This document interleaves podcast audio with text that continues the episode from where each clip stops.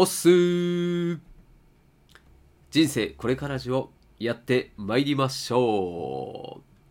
お届けは最近耳鼻科で薬をもらったんですけれども朝ごはんをそもそもですねいつも食べていないのでその薬の飲むタイミングに困っているくにくににです。はいこの えーと鼻が詰まってていてでもともとねアレルギー持っているのでそのな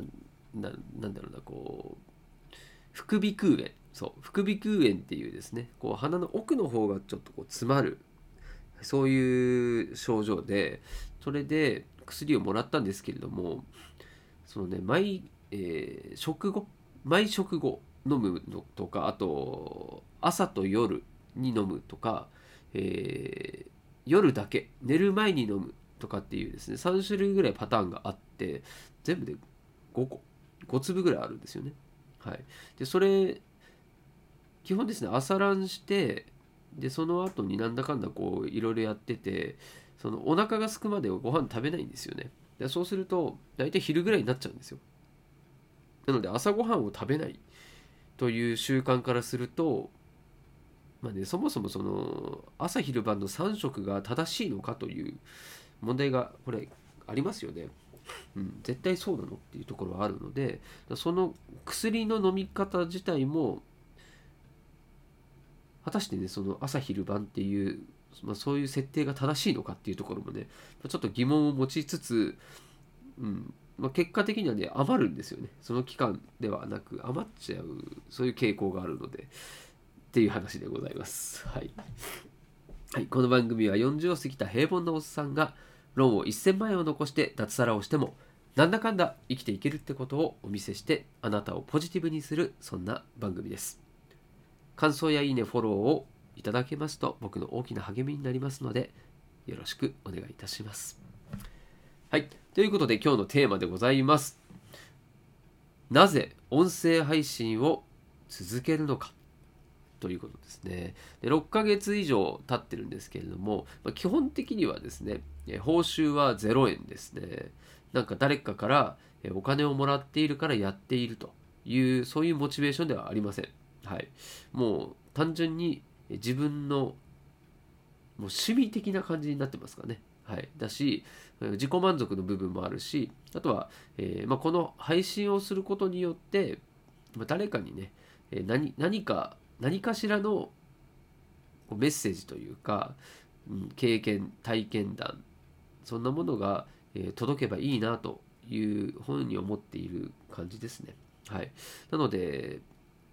はいまあ、個人でやる音声配信というのは通常のあの民放のラジオみたいになんかこう広告でねマネタイズしているわけでもないので、まあほとんどの人が報酬0円で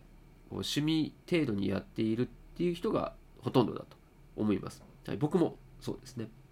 はい、ではなんでやるのと。まあ、趣味といってもねなんか物好きですよね。物好きなやつみたいなそんな感じには見えると思います。はい、で、えーまあ、そのやってる目的を今回は3つご紹介しますと、え1つ目が楽しく話すことを学べる。はい、これ大事ですね。1つ目。はい、で、2つ目。2つ目が、えーアウトプットをする場にしている。はい、で3つ目が、音声メディアはこれから伸びると言われている。はい、というこの3つが、えー大きな目的でございます。はい、で1つずつですね、お話をしていきます。で楽しく話すことを学べるというところなんですけれども例えばですねと会社の、まあ、今あの無職ですけれども会社で何かしらのこうプレゼンテーションするとかっていう場合のお話だと、まあ、楽しいというよりはこう義務的というかね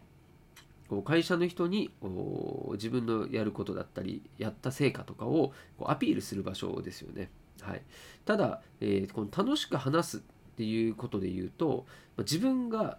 伝えたいことあとは、えー自分のことを自分の配信を聞いてくれる人のためになるようなことを、えーお伝えする、まあ、つまりは自分軸なんですよね自分が今まで体験したこととか勉強したことインプットしたことっていうのをアウトプットする場所になっているので、まあ、それって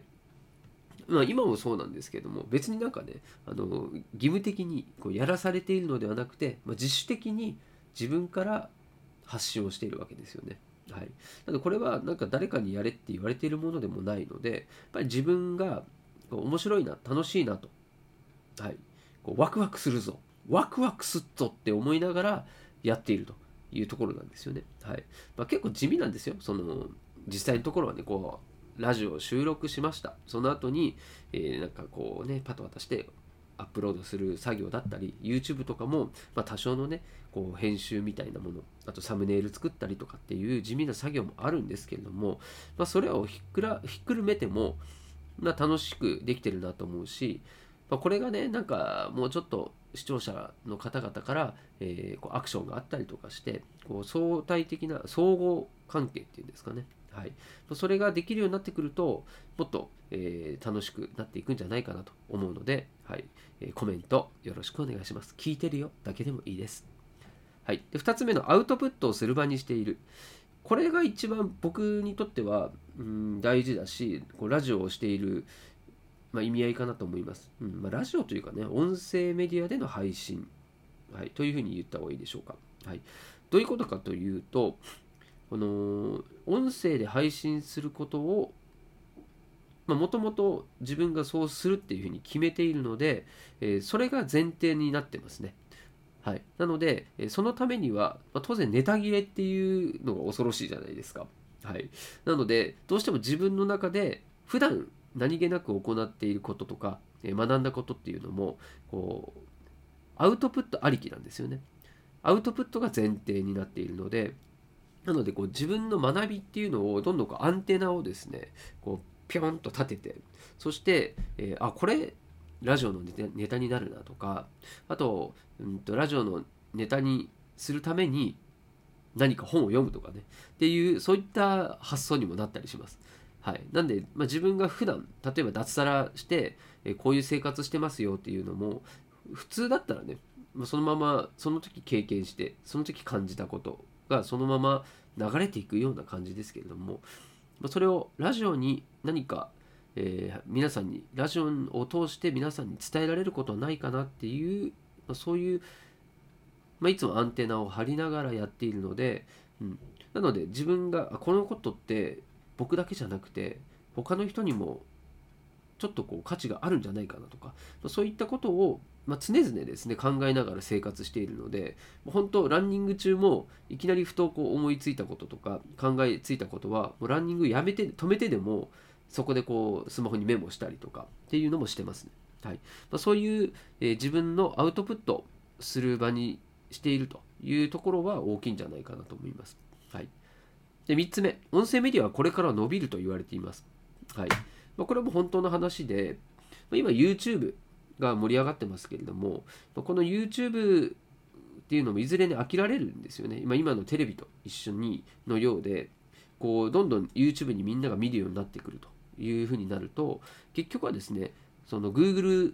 さんのこうアナリティクスっていうんですけども要は、えー、みんなが見たいもの、えー、YouTube に滞在してもらえる時間が長くなるような動画ばかりになっていくんですよ。まあ、そうすると、え見る人たちも固定されていくしで今度は今のテレビと本当一緒の状況になっていくわけですよね。はい、でそうなってくると今度その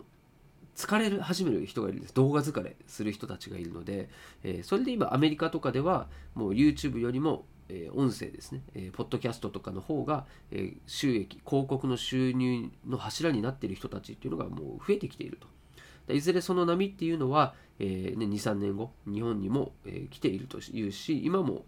今年来年ですか？もう2021年がその元年になるんじゃないかとも言われているので、まあ、その波に、え、最初に乗っておくっていうのも、まあ、一つですね。下心としては、え、なんかいいことあんじゃねえかなみたいな、まあ、そんな心下心もあるよというのがこれ3つ目ですね。はい、ということでこれ本当話す書く聞くあと読むですか、はい、このことっていうのはもう学びなので、まあ、自分を成長させてくれるっていうのがこのラジオ配信をしている一番のメリットかなと思っているので、はい、ぜひですね興味ある方は一緒にラジオ配信やりましょう。はい。ではまた。